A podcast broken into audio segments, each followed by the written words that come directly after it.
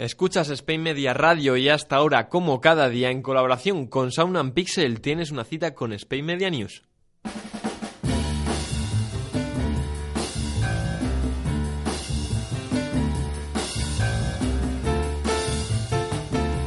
La muerte no nos roba los seres amados, al, al, contrario, nos los guarda y nos los inmortaliza en el recuerdo.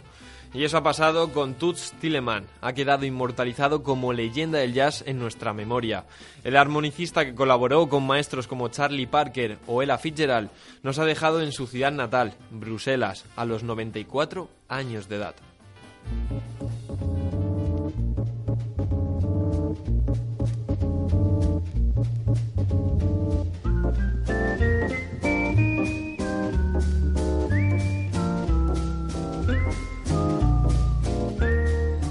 Qué mejor que comenzar su historia que escuchando de fondo su canción, que se convirtió en 1962 en un éxito mundial, Blueset.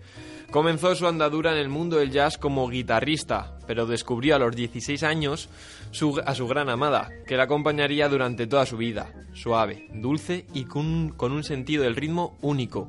Hablamos, claro está, de su armónica, un instrumento que le ha llevado a alcanzar un merecido asiento entre las leyendas del jazz. Y para hablarnos sobre este armonicista contamos con Chema Martínez, redactor del diario El País. Hola Chema, ¿qué tal? Hola, buenos, buenos días. ¿Qué significó la figura de Todd en el mundo del jazz? Bueno, significó tantas cosas. Es una vida, una vida ya que forma parte de la leyenda. Ya formaba parte de la leyenda cuando él vivía pero tú fíjate, es un señor que se ha muerto con 94 años, que lleva tocando, lleva haciendo jazz desde la Guerra Mundial y nunca ha dejado de tocar y ha sido, ha sobrevivido a, tantas, tantas cosas. Era un hombre que cuando la última vez que le vi me decía con, todo orgullo, bueno, yo creo que ya soy el último que, que puedo decir orgulloso que he tocado con Charlie Parker y tú lo has dicho, con Ella Fitzgerald, con Miles Davis, más lo, que él hacía su nombre. En fin, es, es un currículum abrumador. Eh, abrumador. Y le conociste personalmente. Eh, ¿cómo, ¿Cómo le describirías como persona? Era, era un señor absolutamente simpático. Mira, la imagen que uno tiene del músico de jazz, que tanto se repite ahora con la película de Miles Davis, My Fajet, eh, estos mm, seres atormentados que se meten en mil problemas y tal. Y tú será justo lo contrario. Un, un señor simpático, un abuelito eh, agradabilísimo, siempre sonriente. Tú hablabas con él. Yo me acuerdo de una entrevista que le hice por teléfono y por teléfono se te ponía a tocar la armónica, porque él había desarrollado la técnica de hablar por teléfono con una mano, sostener el teléfono y tocar la armónica con la otra. Entonces, eh, eh, era siempre, era, era realmente un abuelito feliz, un abuelito simpático y, contaba, cuenta su de que él se murió feliz, que el día anterior el hombre estaba en el hospital porque había tenido un problema con un hombro, en un hombro, pero el hombre estaba feliz y contento, entonces se durmió y simplemente no se despertó al, al día siguiente, pero, pero, pero, pero, al día siguiente estaba con una sonrisa en los labios, el pobre hombre, ya no estando aquí. Entonces, era un hombre mm, absolutamente maravilloso, maravilloso. Y vio esa belleza en la vida, pero. Y, fue difícil porque empezó el jazz en una Bruselas ocupada por los nazis. Fue, el, hombre lo tuvo difícil desde el principio. Él, lo decía, él tenía que escuchar jazz en Bruselas, eh, ponía. Eh, me contó alguna vez que él ponía el disco y ponía una, un almohadón encima del tocadiscos para amortiguar el sonido, porque el problema es que si le oían los vecinos, alguno podía denunciarle e iba a la cárcel. Entonces, aun siendo un niño, no te, la estaba jugando. O sea, realmente había que andarse con cuidado. Pero es que luego él fue a los Estados Unidos y, y, y, se encontró pues con todos estos personajes maravillosos como Charlie Parker y Mike Davis, con unos hábitos que digamos que no eran muy saludables. Y él sobrevivió también a eso. Y, y, sobrevivió, me atrevo a decir, incluso en su propio país. Mira, Bélgica, tú sabes que es un país en el que están siempre peleándose los de un lado y los del otro, ¿no? Los flamencos con los balones. Y yo creo que el único punto que tenían en común era tus Tilemans. Entonces tú ibas a un festival de jazz en Bélgica y te veías a los que al día anterior estaban peleándose entre sí escuchando a tus cinemas. Era, era el, realmente yo creo que era el mayor mito que hay, que hay, que había en, este, en, en Bélgica hasta, hasta ahora, ¿no?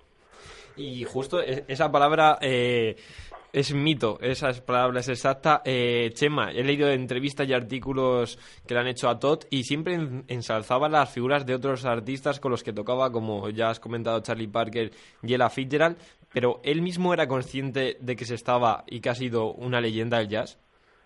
era consciente, pero era tan buena persona y tan, tan humilde que realmente te desarmaba, de verdad, mira, te lo he dicho, o sea, tú le veías en los festivales, insisto, vuelvo a Bélgica porque yo lo he escuchado, él vino muchas veces a este país eh, y yo lo he escuchado en todo el mundo, pero verle en Bélgica era una experiencia singular, porque en Bélgica era Dios, pero, pero iba a los conciertos, iba andando por la calle, con la mano en los bolsillos, silbando, y como quien no quiere la cosa, y, pero decías, pero si es tu estilo, más Dios mío. Entonces, era un hombre que, por supuesto, él sabía lo que había hecho, era un hombre que, por otro lado, había hecho mucho dinero eh, con, con, esta canción que ha puesto, con Blueset, con todas las bandas sonoras que hizo para, para Barrio Sésamo, por ejemplo, para Cowboy de Medianoche. Pero él no se daba ninguna importancia, en absoluto. Él lo que quería era vivir feliz, tocar, y cuando no, estaba en su jardincito, ahí en la casa donde vivía, al lado de, de Bruselas, y, que, y, feliz, sin hablar nunca mal de nadie, nunca, nunca, jamás mal de nadie. eh, Chema, has hablado antes de, bueno, lo hemos puesto del tema Blueset, que le impulsó al éxito. Eh, la anécdota de cómo surge la canción eh, representa a la misma persona lo que estás hablando de la alegría y de todo. Es una anécdota que no sé si la conoces y nos puedes ilustrar con ella. Sí, sí, sí, claro, él lo, contaba. Hombre, el propio tema es un tema alegre, es un tema, es un vals, es una especie de balsecito así simpático y, y él mismo se quedó sorprendido del éxito que tuvo, ¿no?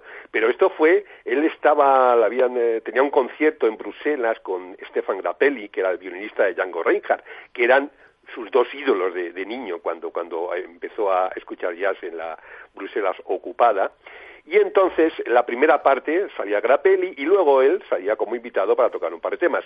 Y mientras Grappelli tocaba, él se quedó en el, en el camerino, eh, haciendo dedos, como se suele decir, ¿no? un poco para desentumecerse. Y resulta que me dice que, que tenía delante de sí una fotografía de Grappelli y Django Reja en su juventud, y aquello de algún modo le, tras, le transportó, le, inspiró, no sé cómo. Entonces, sin, sin, saber cómo, de repente empezó a tocar la melodía de Blueset. Y luego le gustó, y, como le gustó tanto, empezó a tocarla y empezó a silbar por encima.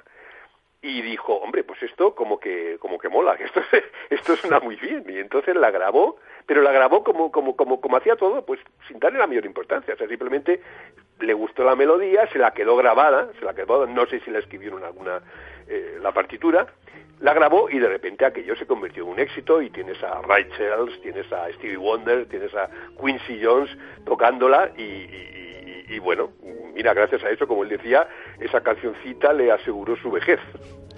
Pues Chema Martínez, muchísimas gracias. Eh, nos quedamos con esa anécdota. Ya para terminar, eh, un último último apunte. ¿Con qué te quedas personalmente de Todd? ¿En qué sentido? de una canción.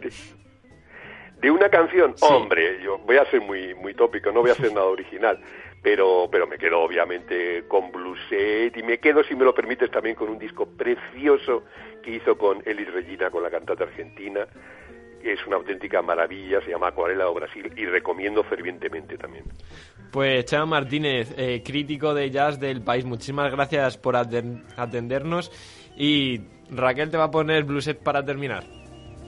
Muchas gracias, un abrazo. Hasta luego.